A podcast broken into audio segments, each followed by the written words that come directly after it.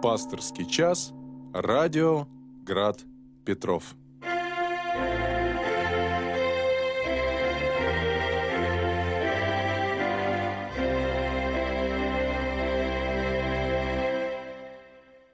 Добрый вечер, дорогие радиослушатели.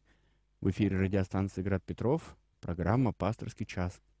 Сегодня у микрофона священник Владислав Туманов, клирик храма Рождества Иоанна Предтечи Честинский. Рад вас всех приветствовать. Вот снова мы здесь, с вами встречаемся. Немножко такой непривычный лично для меня день. Обычно бываю по четвергам, но вот сегодня э, вторник, и мы с вами в прямом эфире здесь. Напомню традиционно, что наша программа выходит в прямом эфире, и пастыри, духовенство, священники, которые приходят сюда, э, приходят для того, чтобы общаться с вами, дорогие радиослушатели. Делать это можно следующими способами. Мы приветствуем э, новые информационные технологии, и, всегда наша э, редакция просит, чтобы вы привыкали к тому, что хорошо бы писать, э, общаться с ведущими в прямом эфире через средства связи, э, интернет, WhatsApp, э, приложение на YouTube. И, значит, э, интернет — это сайт нашей радиостанции graddefиспетров.ру, вкладка «Вопросов прямой эфир», WhatsApp номер плюс 7 812 328 29 32, плюс 7 812 328 29 32. Также вы можете нас не только слушать на наших радиоволнах или э, в интернете, можете еще смотреть трансляции на YouTube-канале нашего радио, который так называется «Радио Град Петров», и там вы найдете э, сегодняшнюю трансляцию и можете не только слышать, но еще и видеть меня. А также можете там под видео оставлять э, комментарии, сообщения в чат, и все отобразится, и это тоже будет рассчитано как ваше письмо в прямой эфир. Ну, а для тех, кто привык э, к таким традиционным э, способам общения, наш телефон нашего прямого эфира 328 29 32, 328 29 32. Итак, священник Владислав меня зовут. И я сегодня в прямом эфире. И вот у нас уже есть первый звонок. Послушаем. Алло, добрый вечер.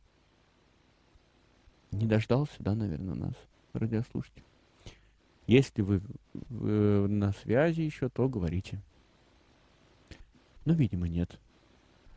А, хорошо. О средствах связи я вроде бы всех сказал. А, сейчас как раз проверим. Да, все у нас работает. Хорошо, ну пока у нас нет ни звонков, ни писем, такое бывает достаточно часто, к сожалению. Но я также да, напомню вам, дорогие наши радиослушатели, что, в общем-то, интересный именно этот час с полдевятого до полдесятого вечера делаете именно вы, ваши звонки, ваши интересные вопросы или, может быть, дополнение, комментарии к моим ответам. Ну, потому что наша программа, она рассчитана на какое-то такое живое общение с вами.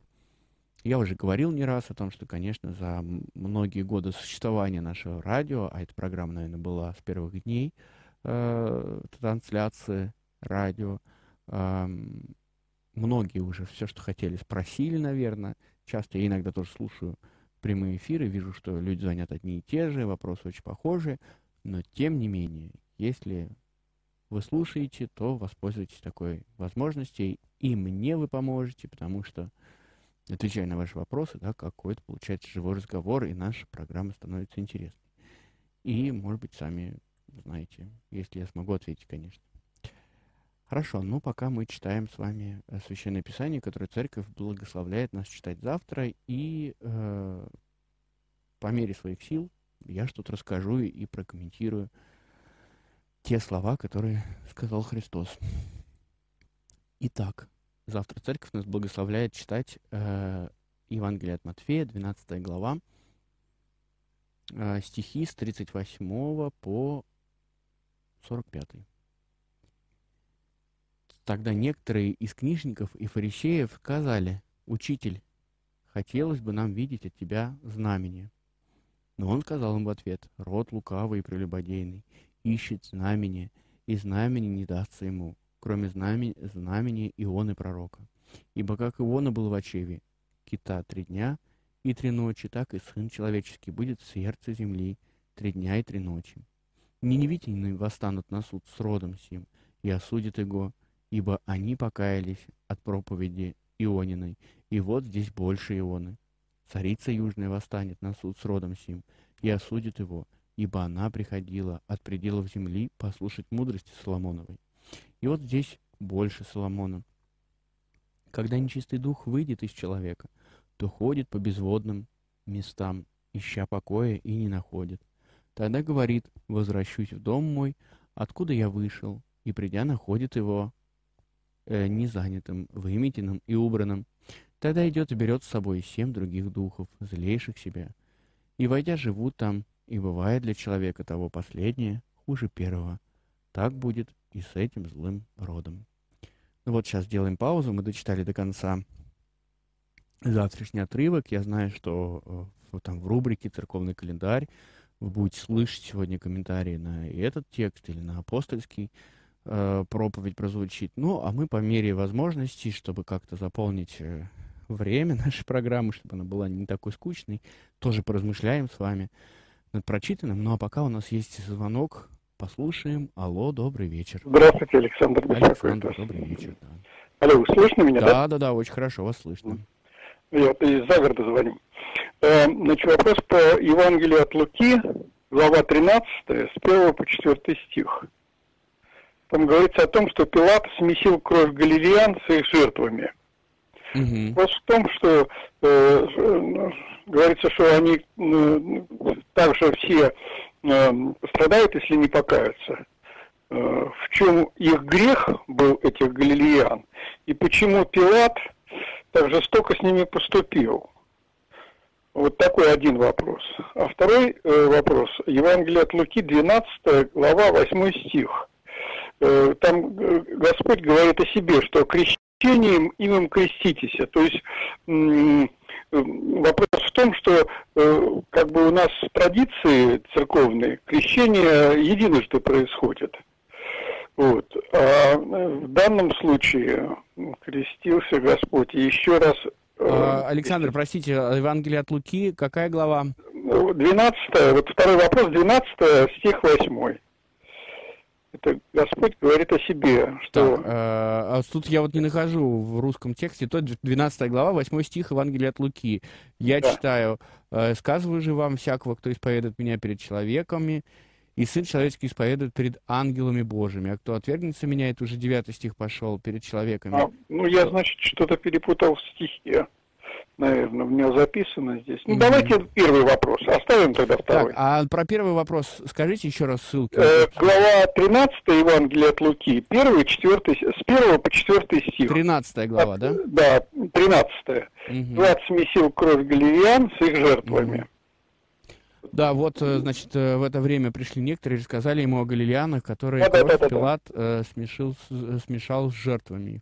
Иисус сказал почему, на это, да, что, почему, что за грехи, за какой грех они пострадали, угу. почему Пилат так жестоко с ними поступил, э, и что за причина? Они же принесли жертвы, зачем же их... Да, смотрите, в чем что история была в, в то время.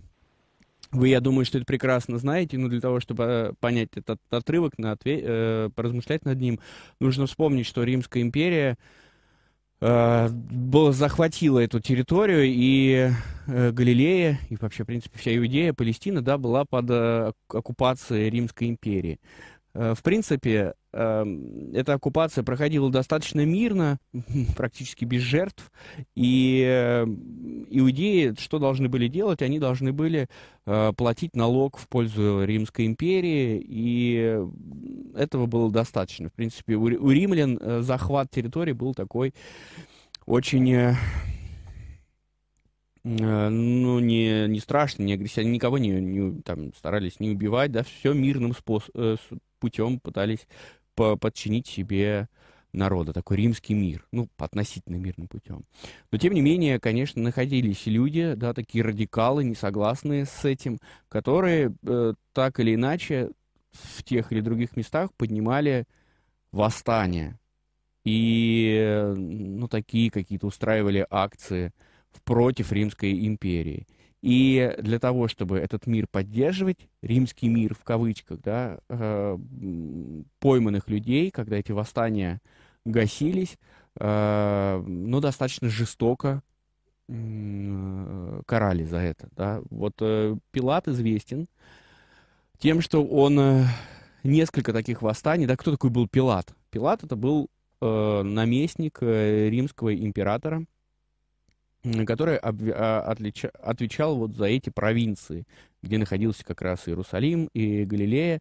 Э, по-моему, его резиденция находилась в, Кабада, в, в Каппадокии.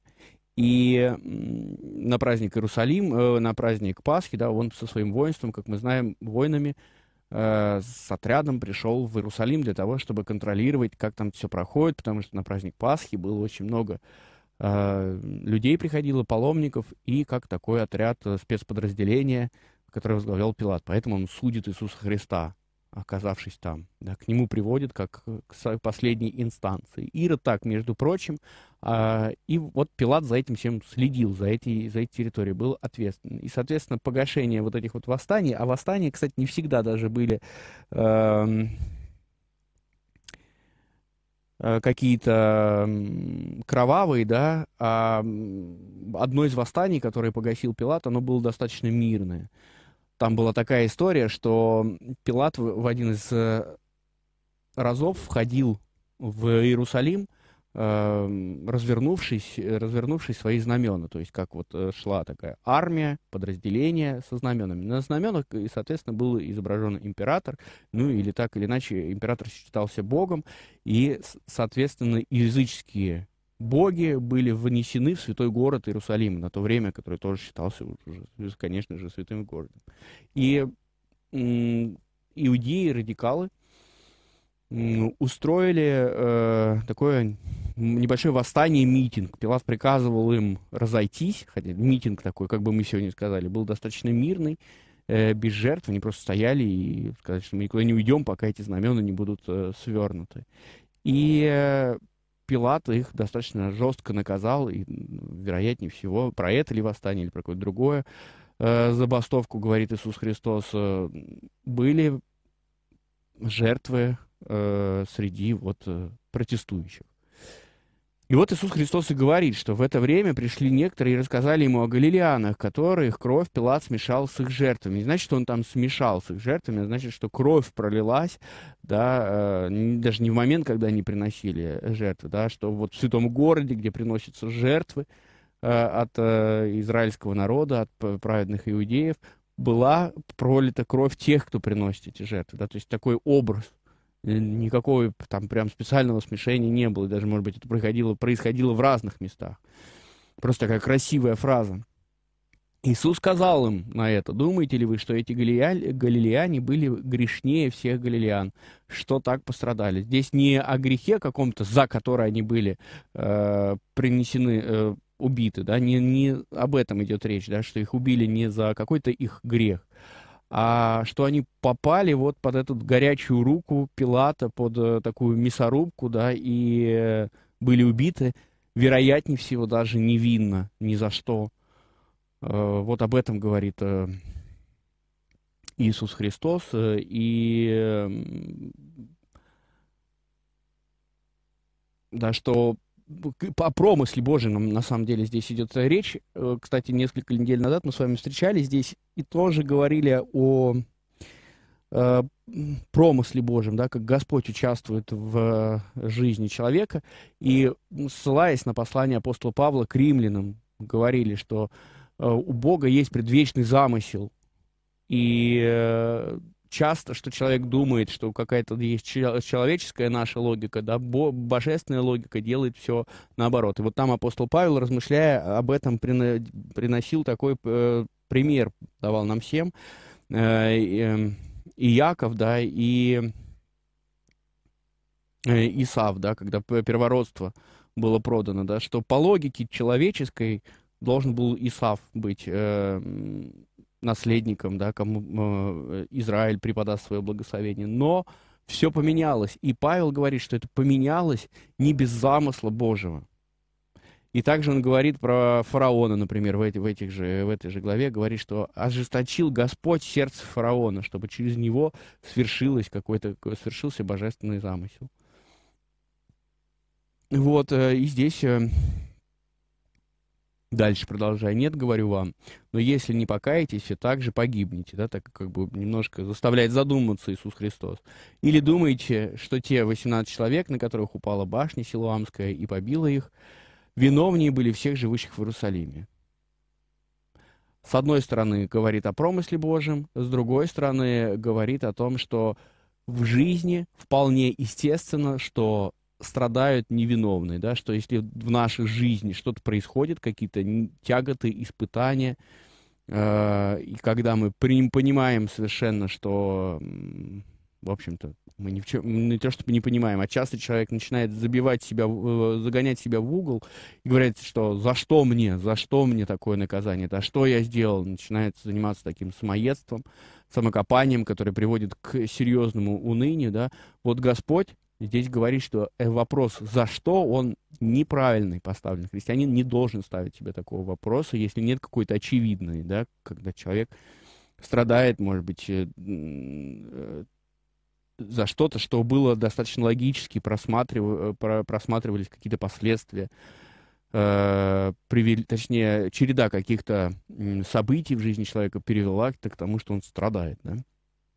И здесь уже очевидно, за что. Но когда нет этой очевидности, то тогда не надо мучить себя этим вопросом, а надо поменять вопрос на другой. Для чего это происходит в моей жизни? Ну, достаточно долго говорили мы с вами об этом. Есть у нас звонок. Давайте послушаем. Алло, добрый вечер. Алло, здравствуйте, батюшка. Да, здравствуйте. Меня зовут Раб Божий Виталий. У меня такой вопрос. Вот. Хочу связать свою жизнь с девушкой, но она была э, замужем. У нее ребенок, вот. Но в Писании сказано, жен... женившийся на разведенный прелюбодействует. Вот как вот, как мне быть? Вашего мудрого совета. Ну, э, да, она, все связи с предыдущим мужем э, потеряны. Ну да, он навещает ребенка, в принципе, и все. В чем? В смысле интима, вы имеете в виду? Э, ну, нет, вообще, в принципе, у них э, нет никаких... Ну, в принципе, он помогает, он помогает деньгами на ребенка, и все. Это вы же звонили, спрашивали про отношения, да, в санатории вы по... Да, это я, да, да, да. Ну, видите, как, вот как э, быстро это, все переходит к... Попалась, попалась как раз уже девушка, которая имеет ребенка. Серьезным, к серьезным да. отношениям. Слушайте, но смотрите, эти слова, которые говорит Иисус, э, кто женится на разведенной, здесь речь идет о том, что а, во-первых, Господь мало э, говорит о браке, в принципе, в Евангелии. Вот это одно из мест, которое вы привели. И, в общем-то, и все практически. Апостол Павел там еще размышляет э, немножко о браке. Или там есть, э, где э, садукеи задают Иисусу Христу вопрос о женщине, которая была пять раз, или за семью братьями замужем, да, чья она жена будет там на небесах. В общем-то, размышления о браке не так уж много, не так уж мало в Новом Завете. Господь говорит, тем самым, что это и как бы и так все понятно, все логично, да, что вы сможете в этом разобраться сами. Есть вопросы поважнее, которые бы мы могли э, размышлять, э, пока я здесь. Что касается конкретно этого э, высказывания, здесь можно сказать следующее, что Господь говорит, что кто женится на разведенной прелюбодействует, речь идет о том, что развод, во-первых, в то время происходил достаточно просто – об этом тоже говорит Христос на, в Нагорной проповеди. Э, что достаточно дать разводное письмо, и это считалось уже разводом. И было две такие школы в то время, э, раввинистические, которые говорили о том, что вот поводом для такого письма может, одна говорила, что может послужить все, что угодно, э, там, жена скверно готовит, например, она, не знаю, там, изменилась сильно в внешнем виде, да, после родов, например. И это все может быть поводом для развода, да, она не удовлетворяет определенных требований мужчины, поэтому мужчина может дать ей разводное письмо. Это значит, что он пиш, писал там следующую фразу «Я такой-то, такой-то, отпускаю такую-то, такую-то с миром, и с этого дня прошу ее э, не считать моей женой».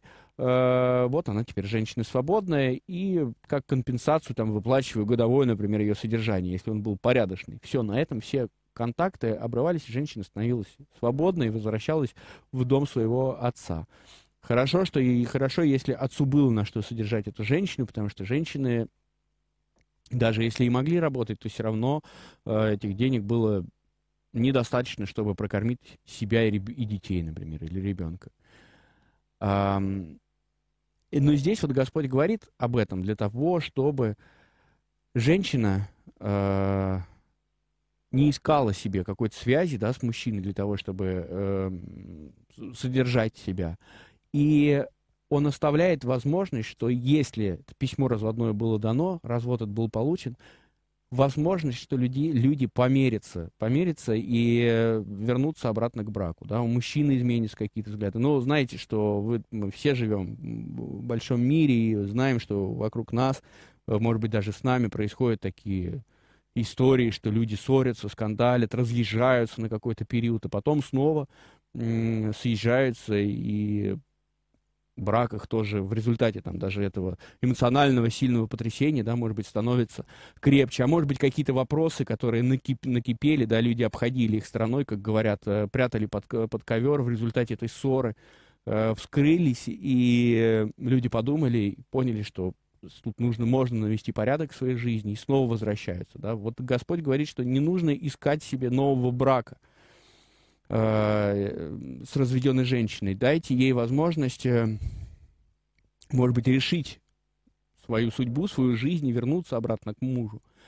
Вот об этом речь идет. Поэтому я вам задавал вопрос, э, насколько давно этот э, развод произошел, да, и есть ли какие-то связи, надежды, попытки э, вернуть э, тот брак предыдущий. Часто, конечно, бывает в нашей жизни, но о какой, в, э, каком возврате брака можно говорить, когда люди уже много лет в разводе, и, например, там у человека другая семья, другая жизнь, и тут, конечно, все мы понимаем, что это точка, и такое бывает э, достаточно часто. В общем, так или иначе, можно ответить проще. Мы видим, что церковь вполне благословляет э, такие браки, да, когда люди даже приходят венчаться, если даже у них был брак, э, и э, человек, который пришел венчаться, да, одна, и один из пары, никто из пары, точнее, не является причиной, предыдущей, причиной предыдущего развода, то церковь их э, должна поми- повенчать, да, венчает их. Так что здесь э, никакого запрета нет. Пожалуйста, если вам симпатичен этот человек, пытайтесь э, строить свою судьбу. Э, ищите, это не беда. Так, Юрий пишет. В книге игумена Никона Воробьева «Как жить сегодня» сказано – Разрешается отойти от того, кто помогал в духовной жизни только в том случае, если, за его помощь будет, э, если его помощь будет во вред, а не во спасение. А из-за других причин, обиду, суровость или даже побои, уходить не велено. Конец цитаты. А когда Никон Воробьев обращается к монахине, дрянь ты такая, этакая. Это как понимать? Далее в письме сказано, что если посомые не в состоянии это вынести, они должны, цитата, «обвинить, обвинять себя в нетерпении, самолюбии, гордости». Так, секунду.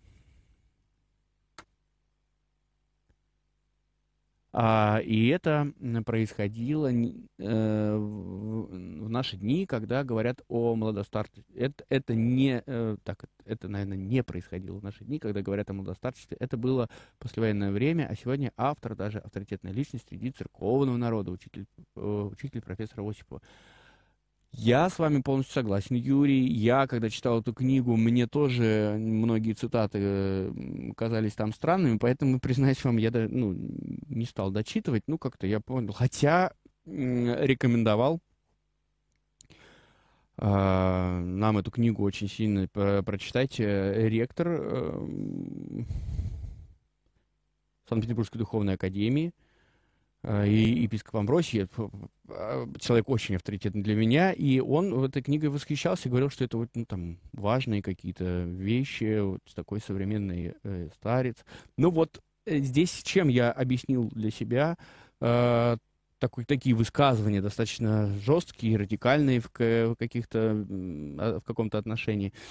Это послевоенное время, и игумен Никон Воробьев пережил лагеря. Мы знаем, что многие, многое духовенство, которое вот тоже было после лагерей, э, претерпело какие-то испытания и выжили в результате этого всего, э, были достаточно суровы, были очень консервативны, э, были очень э, крепки на слово, могли даже где-то кого-то отругать, дерзко сказать. Поэтому э, такие вот э, высказывания можно встретить. Ну, мы не обязательно должны все на свой счет при, принимать. Ну, вот такой вот совет. Игумен Никон Воробьев думает так, да. Конечно, у нас общество меняется, мы становимся более мягче, больше говорим о любви, о милосердии, о том, что насилие недопустимо, и здесь вот как раз тоже вот это попадает под э, запрет насилия попадает цитата, да, немножко, не то, что становится неактуальной, но не достаточно буквально ее не стоит воспринимать. Я думаю так. Так, все, этот вопрос закрываем. Дальше вот смотрите, вопрос как раз про тему, которую мы, по теме, которую мы сейчас размышляли о разводе. Э, или даже не, не вопрос, а реплика.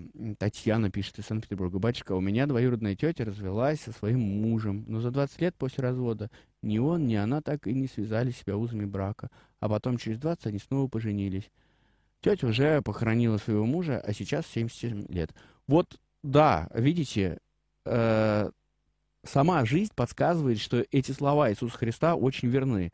Мы таких случаев, может быть, их э, во множестве не знаем, да, это не массовое явление, когда люди после развода, спустя там 20, 10, у меня тоже есть близкие, которые спустя там 10 лет после официального развода снова поженились, э, и тоже сейчас э, все, все хорошо живут. Вот э, такие случаи бывают. Поэтому Господь и говорит, что обходите страной разведенных, если у них есть шанс. Но, опять же, эти случаи единицы, и эм, Не знаю. Э, я думаю, что вполне допустимо связывать себя. Ну, мы также знаем, да, можем привести сотни примеров из э, нашей жизни, да, о том, как э, люди после развода поженились второй раз, может быть, третий раз церковь допускает три брака и живут на протяжении многих лет счастливо и прекрасно, и вот они понимают, что это действительно э, тот брак, который складывает, делает их жизнь. Ну что ж, э, прошло уже у нас э, пол программы. Э, напомню вам. Так, кстати, вопрос сюда пишет. Да, вот ваше в чате открыл трансляцию YouTube. В чате вы пишете, спрашиваете вопросы сюда. Да, отвечаю, вопрос сюда.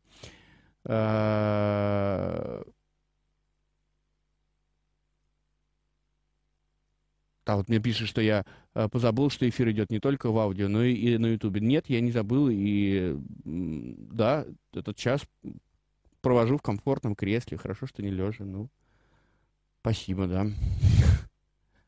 А, так, напоминаю вам, средства нашей связи, вот поскольку мы открыли YouTube, э, пожалуйста, можно писать э, сюда э, ваши сообщения э, на канал нашего радио «Град Петров». Э, значит, э, пасторский час вы ведете, здесь увидите.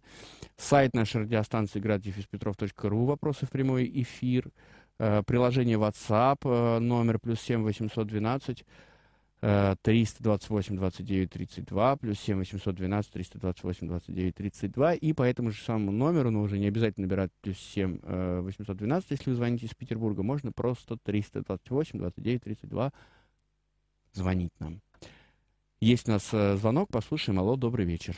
Я вот задавал вопрос второй, это Александр беспокоит. Да, да, да, Александр. Вот, я перепутал э, стих. Давайте. 12, а стих 50. Не восьмой, а пятидесятый. Мне просто плохо видно мне было, и я... Эм, здесь говорится, что Иисус Христос говорит о себе.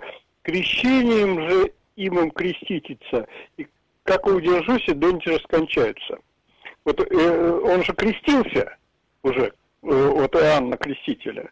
А что за крещение еще? У нас же в традиции одно только крещение. А ну, почему здесь, здесь под крещением вот... подразумевается его крестное страдание. Я понимаю, но вопрос в том, что креститься как факт, окунаться, да. и у нас в традиции. А вот Евангелие, он как бы повторяет крещение. Ну, э, смотрите, Александр, мы можем назвать, э, например, там распространен термин, да, боевое крещение, да, то есть человек должен пройти какие-то испытания. И мы прекрасно понимаем, что здесь идет не о крещении церковном, а о каком-то другом, да, так можем любой профессии, там, педагог прошел свое крещение. Значит, он там провел первый урок, например, после выпуска педагогического университета. Э, про, про что угодно. Э, и мы этот термин берем и, в общем-то, его используем. Так и здесь тоже. Э, я не знаю, какое слово стоит там в оригинале. Что есть, там баптизмо стоит, крещение, которое подразумевается крещение как погружение, или что-то другое перевели. У меня, я вам уже говорил, что у меня нет перед глазами этого текста на греческом языке. Но здесь по смыслу мы понимаем, что речь идет о испытании, которое должен пройти Христос. По смыслу это подходит крестное испытание, да, потому что дальше он будет об этом размышлять в следующих стихах. Вот, э, нет, конечно, ни о каком втором крещении не идет речь. Так, э, есть, э, значит, письмо в WhatsApp. Так, пишут, до какого возраста можно венчаться, если второй брак? Слушайте, есть ограничения по венчанию. По-моему, это у мужчин 70 лет, у женщин 75. Я могу путать. И э, могу э, соврать, ну, кажется, вот э, такой вот возраст, э, который... Или, или 60 и 65 есть прекрасная статья в православной энциклопедии, там о венчании, то это должно быть написано, но есть канонические ограничения, но если речь идет, например, о людях, которые прожили долгую жизнь, совместную жизнь, и на старости лет, уже совсем преклонном возрасте, решили повенчаться, то их, конечно же, повенчают и в 80 лет даже есть чин э, для таких случаев, да, который немножко подкорректирован, да, там нет молитв, например, о том, чтобы Э, о чадах, э, о, нескверном ложе, о том, чтобы они видели внуков, э, об этом молитвы, ну, немножко так подредактировано, об этом нет. Поэтому, если речь идет о паре, еще раз повторю, которая много лет уже живет вместе, расписаны, да, это там, не знаю, например, на свою золотую свадьбу они решили повенчаться. Такие тоже, соответственно, людям уже там по 70 лет, по 75, может быть, то никаких проблем нету. Но возраст... Эм, э, так, ну, у, у мужчин все-таки, наверное, будет побольше возраст. Это 60, ну, там, допустим, если 65, 5 лет разницы у женщин. Связано, связывает это все-таки с тем, что таинство брака подразумевает, что это какая-то новая жизнь, да. Но в нашей практике, видите, э, когда-то таинство брака было неотъемлемой частью жизни, когда государство было религиозно официально, тогда, может быть, эти ограничения были актуальны. Сейчас люди просто в э, гражданским браком, я называю это, да, то, что люди получили в ЗАГСах, в ЗАГСах свидетельство о браке, живут много лет, а потом уже, в конце, как я уже сказал, на старости лет могут повенчаться. Есть звонок, послушаем. Алло, добрый вечер. Алло, батюшка, здравствуйте. Здравствуйте. Это Раба Божия Мария. Вы знаете, я вот по поводу девушка с ребенком хочет жениться. Я думаю, это уже не девушка, а женщина. Скажите, вот у Сирина у нас культура общения, вот говорится, что уже жен, женщина с ребенком девушка называет, невеста, неве, невед, неведущая, да, э, жениха, невеста может быть уже пятый раз в белом платье с фатой, вот эта вот глупость такая современная. Люди не понимают даже, о чем идет речь. У меня вопрос такой. Скажите, вот вы проповедуете в церкви, говорите, что вот как девочки должны себя беречь, как мужчины должны девочек беречь. Вот даже, вы знаете, чеченец, да, генерал-майор, он говорите, что русские рожайте больше. Вас очень мало. И отец Андрей Ткачев говорит, что раньше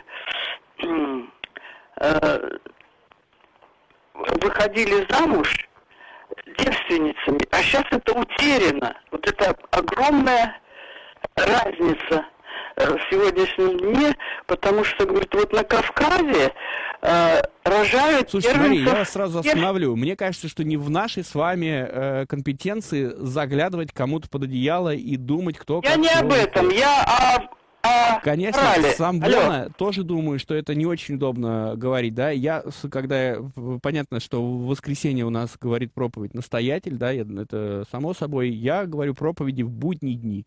В будние дни приходят люди э, пожилые в основном. Э, молодежи нет в будние дни, потому что они учатся, работают. Нет, батюшка, Кому я ну вот я, например, на работе том, с девочками говорю, как чтобы они себя берегли. Не надо мне и говорить, вот... что говорит Самбона. Я прекрасно понимаю, о чем вы говорите, но здесь тоже мы не вправе. Вот, э, да, церковь всегда призывает к нравственности и чистоте безусловно. Но вот начинать говорить, как все плохо, как хорошо все на Кавказе, это же уже не первый раз мы с вами говорим об этом. И как плохо все у нас, да нет. Дело в том, что у нас просто э, христиан не так много, православных. И церковь, я считаю, э, свои компетенции, она э, в первую очередь адресует верующим людям. Э, но не священник должен говорить девочкам о том, что они должны сохранять свою чистоту до, до брака. Это должны говорить родители и следить за этим родители. Если для них это важно, так они должны это делать. Но у нас действительно много родителей, которые далеки от этого. И которые это далеко не самая главная, неважная цель. А наоборот, выйди замуж побыстрее, давай, давай побыстрее. Даже многие родители э, дают добро, согласие своим детям, чтобы они жили до брака. Да как же, это нужно попробовать. Ну, как мы их будем учить, да? Ну, отец Андрей Ткачев, да, прекрасный проповедник у определенной аудитории. А девушка, конечно, девушка. Слушайте, ну когда э, женщину, не знаю, там 30-40 лет называют девушкой, ну им приятно становится. Почему нет? Да, для молодого человека, который нам звонил, это девушка, он влюблен, испытывает чувства к ней, она для него девушка, и неважно, какое у нее там было прошлое, женщина, это женщина, девушка, это не про половые отношения, это про уважение к человеку. Конечно, всегда нужно называть девушкой, неважно. Конечно, может быть, уже там пожилого человека можно назвать женщиной. Вообще девушка, правильно. Здесь не вопрос о том, что мисс или миссис, да, это где-то в каких-то обществах действительно считается замужняя э, же, женщина или еще девушка, мисс, миссис, а дама или девушка. У нас такого нет в нашей традиции. Но мы за культуру немножко, да, для нас все девушки. Неважно, кто там у нас с ребенком идет, э, молодая девушка, да, женщина, и, и она тоже девушка. Ну что ж. Вот э, тут поправляют, в соборном документе Русской Православной Церкви о канонических аспектах венчания не, упина, не упоминается о верхних возрастах, возрастных ограничениях. Слушайте, ограничения точно есть. А, Возможно, ну вот ближайшее, что они встречались мне э, в социальной концепции Русской Православной э, Церкви э, и в каноническом праве тут совершенно точно есть ограничения. Сейчас мы попробуем что-нибудь найти быстро в интернете на этот счет, авторитетный, и тогда вам точно сказать. А так они и есть. Ну, пока напомню телефон нашего прямого эфира. 328 29 32, 328 29 32. Также вы можете по этому номеру в WhatsApp написать, не забывайте э, добавлять плюс 7 812 328 29 32 на сайт нашей радиостанции graddefиспетров.ру э, и там найдете вкладку «Задать вопрос в прямом эфире» и тоже пишите. Мы прочтем. И напомню, что у нас идет трансляция на YouTube-канале, где можно видеть меня, как пишут наши радиослушатели, развалившегося в кресле, э, и туда тоже писать свои вопросы.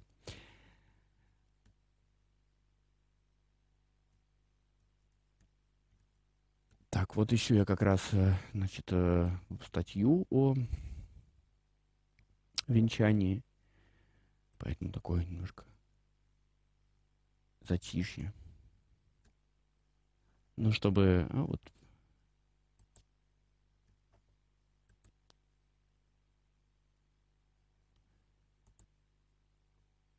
Так, ну вот что-то есть. Сейчас мы, может быть, даст Бог, найдем ограничения по возрасту. Так. Есть у нас звонок, давайте послушаем пока. Алло, добрый вечер. Добрый вечер, дорогой отец Владислав. Давно с вами не общался. Да, да, да. Обдожий Василий Викторович Истратов, поэт, 74 года, тяжко болящий, и болящий его сын Михаил. Да, да, помню, помню. Просьба вас. помолитесь, пожалуйста. Вопрос такой. Значит, в моем роду со стороны матери было у бабушки 8 детей, и со стороны дедушки 8 детей. И меня это всегда радовало, что такой могучий род. А вот я уже один ребенок, и все. Я родился в 49 году. Вот Мгм. причина, какая причина? Скажите, пожалуйста. Вот это такой вопрос. Ну, м- несколько слов могу сказать. Я думаю, что коммунисты убили желание иметь детей. Хотя в войну мы потеряли почти все мужское население. Вот тут-то и надо было бы рожать детей, но не рожали. Вот такой вопрос. И несколько поэтических строк, можно Да, сказать? конечно. В дни всемирного разлада, в дни войны, смут, клятв, вранья, Иисус Христос, моя отрада, цель, смысл и счастье бытия. А Преснодева Матерь Света, ее молитвам свято верь, сияние чистоты одета, открыла нам спасение дверь. Святые ангелы, святые, защитники от бед и зла, за Русь молитесь, за Россию, чтобы святой она была. Благодарю вас всех, мои дорогие. Спасибо. Слушайте, ну я не нашел э, ссылку, к сожалению, на авторитетный источник. Сейчас я э, прокомментирую ваш э, вопрос по поводу рождаемости. Ну вот, верхней планкой для мужского пола является 70 лет, а для женского 60. Точно есть верхняя планка, ну вот какая-то поавторитетнее ссылка, надо просто по- немножко побольше времени, э, чтобы найти этот. Да, ну и, соответственно, нижняя планка это 18 лет практически в обоих случаях. Так, э, на ваш вопрос, э, почему перестали рожать? Ну, слушайте, послевоенное время ну, э, было тяжело э, рожать. Во- Во-первых, ро- рождаемость очень сильно зависит от э, социальных условий. Рождают там, рожают там, где ну, есть какие-то социальные условия для воспитания. Хотя не всегда. Э, Вот мы можем смотреть что чем на самом деле более развиты условия, тем люди рожда- рожают меньше детей. Например, ну, даже у нас по России. Богатые, как правило, один ребенок в семье. Люди бедные или там средние, у них может быть многодетность, да, какая-то большое количество детей. То есть э, э, люди с достатком тоже очень аккуратно ра- относятся к родам. Ну и послевоенное время, да, действительно, ну, культура у нас, может быть, еще куда-то подевалась э, с, советский период, рожать большое количество детей.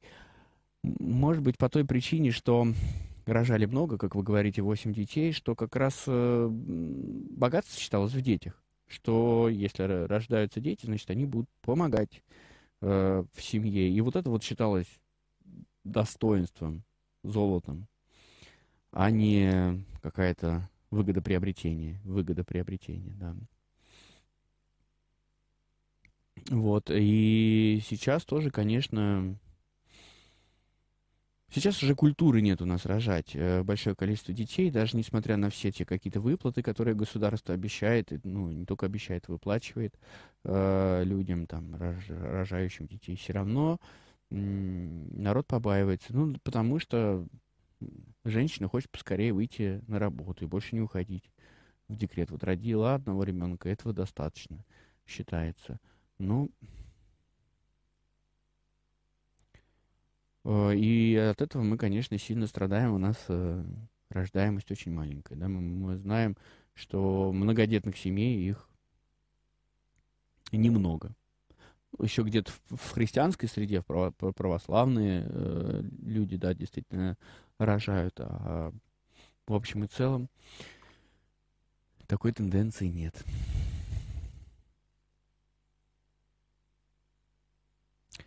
А, Наталья пишет, э, подскажите, пожалуйста, за сектанта можно выходить замуж, венчаться? Ну, насчет венчаться, значит, э, смотря что это за секта. Если это какая-то деструктивная секта, конечно, я вам должен просто по-человечески сказать, что выходить за такого человека опасно, потому что секты, как правило, деструктивные, что разрушающие э, семью, быт, э, может как-то неблагоприятно повлиять на ваши отношения, на ваш брак. Дальше эм, сектами, да, он часто бывает так, что мы называем и какие-то христианские, неохристианские э, движения, да, так, так называемые протестанты, хотя иногда даже протестанты традиционно от них открещиваются. Это тоже нужно смотреть, э, что это разные э, сектанты тоже разные бывают, да, например, где-то э, в, отъехать подальше от Петербурга, от Москвы, наверное, тоже, да, что все, кто не православные, будут называться сектантами, да, но это далеко не так и не всегда, да, есть э, достаточно много консервативных э, протестантских э, течений, которые вполне там могут быть достойные люди, да, если вы там дружите, поддерживаете отношения, то можно и жениться, а венчаться можно в том случае, если человек был крещен, если он принадлежит конфессии, которая исповедует, верит в Троицу, и он сам, соответственно, был крещен во имя Отца и Сына и Святого Духа. Э, и э, если, соответственно, дети, рожденные в этом браке, венчаны в православной церкви, должны быть воспитаны в православии. Если вы можете за это поручиться, то тогда эм, пожалуйста, можно э, выходить и за сектанта. Только не надо называть его сектантом. Если же это все-таки секта, да, например, там, как свидетели Иеговы, призваны сектой или еще какие-то современные секты, которые действительно разрушают традиционный уклад жизни, то надо быть осторожней. Ну, Светлана благодарит на Ютубе, что мы так, да, в общем, не буду говорить, за что она благодарит, а просто эм, кому интересно, можете открыть YouTube как раз и прочитать. Э, Марина пишет из Санкт-Петербурга. Здравствуйте, обязательно ли соблюдать Петров пост? Ну, как православный священник, можно сказать в прямом эфире, что, нет, знаете, не обязательно. На самом деле это все ерунда, и можно не поститься. Такой ответ хотите услышать? Такого ответа не будет. Если сказать об истории э, Петрова поста, да, он немножко э, так выбивается из ряда вон, э, ну, вместе, в общем-то, и с Успенским постом. Они достаточно поздно появились. Появились они для тех, кто по каким-то причинам постились Петров пост и не могли держать пост великий. Вот появляется такой пост. Но постепенно, со временем, этот пост становится обязательным для всех. И, конечно, церковь благословляет своих чад э, поститься во время Петрова поста. Мы тоже всегда, когда говорим о посте, мы говорим, что пост – это мера каждого человека. Церковь благословляет нас пости, поститься, говорит, что было бы хорошо, если человек будет поститься. А получается ли у человека поститься? Разные могут быть обстоятельства. Конечно, можем перечислять тут, кому поститься нельзя, даже церковь не благословляет поститься. Да? Это беременные, кормящие женщины, болящие люди, э, ну, кто находится в местах, где, может быть, это не от него зависит, что он будет кушать. А, нельзя там требовать поста, например, от заключенного, не дай бог, или от военнослужащего, да, которые питаются, или от курсанта какого-то, который пытается от общей столовой. Да, мы что он должен голодать все это время. Нет, конечно, тогда в таких местах человек ест все, что можно. И здесь тоже вы каждый сам выбираете себе меру поста. Как вы поститесь? Поститесь ли вы? Но если вы с церковью, то хорошо бы, конечно, поститься. Есть у нас звонок. Алло, добрый вечер. Добрый вечер. батюшка. Знаете, я вот удивляюсь одному, что азиаты вот не боятся рожать, по много рожают. И на, живут на съемных квартирах, и имеют детей трое, четверо. Как одна гинеколог мне сказала, говорит, ваш Бог прощает вам, а наш нет. И многие из них боятся делать аборты. Ну, это была такая реплика ее, татарка. Угу. Она сама была татарка, то есть гинеколог. А наши плохо к детям даже. Вот я смотрю иногда на улице, плохо к детям. Вот какое-то равнодушие. Ребенок тащится где-то сзади, она там в телефоне. Знаете, вот прям чувствуешь, какое отношение к детям. В провинциях рожают только из-за денег – плохо относятся потом вот Ну ладно, ну ладно, ну про плохо относятся не надо ко всем. Ну, может быть, ну не ко всем, да, ну и видели, но может быть, мамочка устала, знаете, тоже идет бедная после работы, да, ей там еще пишут, просят отчет какой-то отправить. Она ушла пораньше, а начальник ее поймал, а где-то, а что-то, а где, а что-то. Знаете что, все равно мало к детям э, плохо относятся в плане нет любви какой-то вот такой, не учат чему-то. Ну, ну, ну, ну тут тоже ко всем не заглянешь. Нет, нет, я бы не стал так прям. Не, ну я понимаю, что это не все. Ну вот почему-то вот, знаете, печально. Даже вот мне душа иногда смотрю вот как и думаю, ну что ж это такое? Почему так происходит? Из-за денег больше рожают, особенно в провинциях. Ну, ну батюшка, э... вы сами понимаете. Все, спасибо. Да, спасибо вам за звонок. Э, слушайте, я не могу поддержать э, такие размышления. Мы не знаем всех обстоятельств, но потом, даже если люди там рожают из-за денег, не значит, что они не любят своих детей, которых они родили, или к ним как-то плохо относятся, или они все пьющие. Ну, какие такие вопиющие случаи есть там, да. Но действительно, еще раз повторю, что эта формула, она никуда не девается. Рожают, как правило, малоимущие, бедные люди. Как говорил один наш проповедник э, современный, да, что рожают... Э, религиозные фанатики и бомжи. Ну, так оно и есть. Ну, пусть не бомжи, конечно, но люди бедные, без, ну, такие, которые нет э, большого достатка. Точно так же в браке выходят, э, заключают браки, чем совершенно очевидно это. И это прослеживается статистика. У нас эта статистика не ведется, ну, в, западных, э, в западном мире это очень прослеживается, что Замуж выходят, э, чем более развитие общество, тем более поздние заключаются браки. То есть человек взрослеет достаточно долго, чем общество развитое. Да? Подростковый период э, дольше проходит, э, когда общество развито. Это абсолютно точно наукой доказано. Азиаты не боятся рожать. Ну, слушайте, во-первых, тех азиатов, которых мы видим, они выбрались э, в очень хорошие условия. Да, и тем, у кого удалось перевести, не только переехать самому, а еще перевести свою жену, и для них это очень дорого родить здесь, в России. Это очевидно. А, не только потому, что здесь у нас лучшая медицина, а потому что человек, рожденный а, в России, я так понимаю, он э, автоматически может получить российское гражданство. Для них это тоже очень ценно. Поэтому они приезжают сюда и рожают здесь э, детей. А если получается, э, останавливаются здесь, потому что даже здесь жилье на съемной квартире, э, в каких-то таких спартанских условиях, для нас, может быть, неприемлемых, в разы лучше и превосходит тот уровень жизни, который они будут жить там у себя дома. Потому что, да, Средняя Азия очень слабо развита из-за своей... Э, из-за своего географического положения, из-за своих каких-то традиций, обусловленных традициями некоторыми, ну и из-за отсутствия э, такого большого, например, количества полезных ископаемых, да, на, э, не знаю, там, на щебне, на камнях, на хлопке столько не заработаешь, сколько сможет там заработать наше государство, например, имея такие ресурсы, как газ и нефть, бесконечные ресурсы. Есть у нас еще звонок, послушаем. Алло, добрый вечер. Здравствуйте, батюшка. Рабожий Анатолий.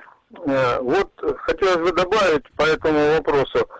На радио России была такая информация, что 500 тысяч э, американцев хотят быть фермерами в России, готовы приехать. А также плюс а, один американец на русском говорил, э, вот еще есть Сивар, желающие быть фермерами, и из Канады. Если все с семьями взять, это миллион человек. Это такая информация официальная уже. Возможно, уже готовят там что-то такое. Анатолий, я бы не называл эту информацию официальной, потому что то, что часто показывают на официальных э, каналах, да, это, э, ну, не то чтобы фейк, да, я не могу так тоже сказать, но раздувают и цифры, и 500 тысяч- Хорошо, хорошо. Очень При, при предсказании старцев, что миллионы американцев будут бежать э, в Россию жить, захватывать дома брошенные и жить в них, я в это верю.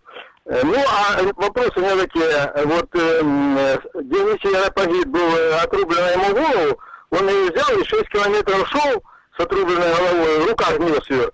И потом э, Тигули, такой э, православный э, такой э, э, э, женщине Тигули отдал голову, ну и все, и как бы вот на этом все кончилось. Вот интересная информация, как вот вы, что можете добавить или нет. И второе, э, о, о Восьмом Вселенском соборе. Вот в шестнадцатом году это как бы не собор был. Говорят, что будет какой-то еще восьмой, который там что-то будет, какие-то вопросы решать уже перед приходом Антихриста, что-то такое. Если можно, расскажите. Спасибо. Мгм. Но Дионисий Ареопагит, смотрите, здесь вот он э, шел, может быть, даже не без головы. Часть э, головы есть действительно такое, поверю, что верхняя часть головы была у него отрублена, и вот на иконах даже изображается так. Но эм, а, насколько это достоверно, да, мы знаем, что ну, вот чудо возможно, э, но м, также вероятно, что эта теория, да, предположение. Вообще Дионисий Ареопагит, нужно понимать, что это э, такая мистическая, не то что мистическая личность, ну почему Ареопаг- Ареопагит, да, Э, официально, что он, значит, э, был э, в Ареопаге, перед которым выступал апостол Павел. Но э, ему, его перу посвящено м, огромный корпус сочинений богословских. Но сейчас уже все современные э, исследователи склоняются, что это псевдо, его даже называют псевдо Дионисий Ареопагит. То есть тот миф, который вокруг него создался, он научно никак не подтвержден. Корпус трудов посвящен автору какому-то человеку неизвестного, а поэтому называют а, псевдо Дионисий Ареопагит. А сама личность, она э, такая полумифическая практически. Так, и у вас был еще вопрос про Вселенский собор. Слушайте, ну Вселенский собор уже вон сколько веков не может собраться.